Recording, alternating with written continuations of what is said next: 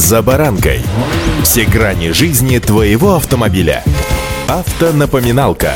Комментарии экспертов. Советы по обслуживанию автомобилей в программе «За баранкой». Пока на авторынке, как говорится, черт голову сломит, жизнь продолжается. Да, сложно, да, дорого и еще много всяких «да», но ездить хочется, свой автомобиль хочется, а когда хочется, аргументы против слушаются редко. Сегодня трезвый взгляд на нынешние реалии. С вами за баранка Александр Карпов. Здравствуйте. Автомобильные факты.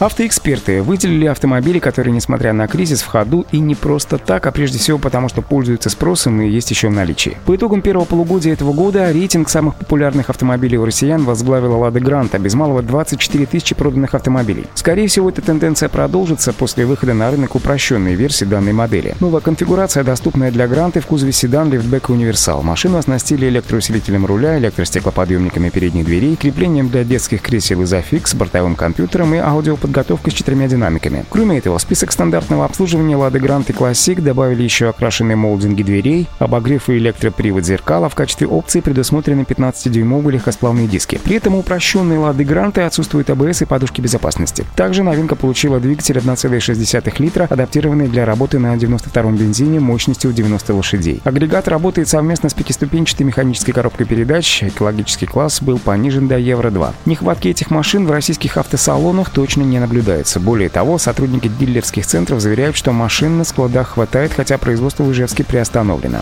Автомобильные факты.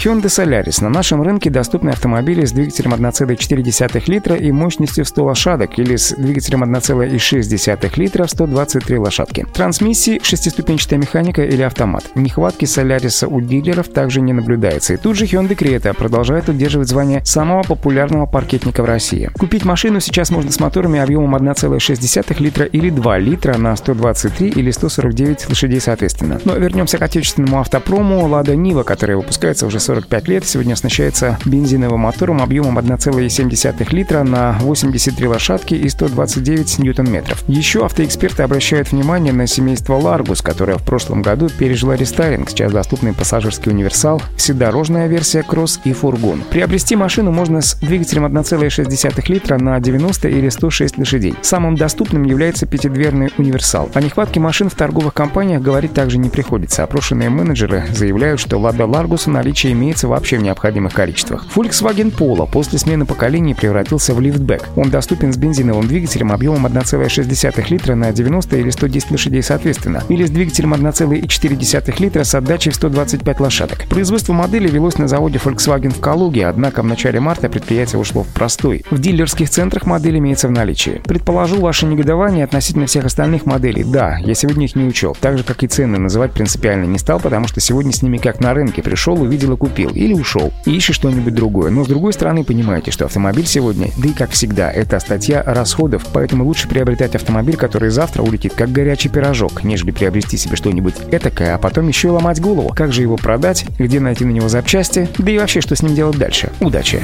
За баранкой.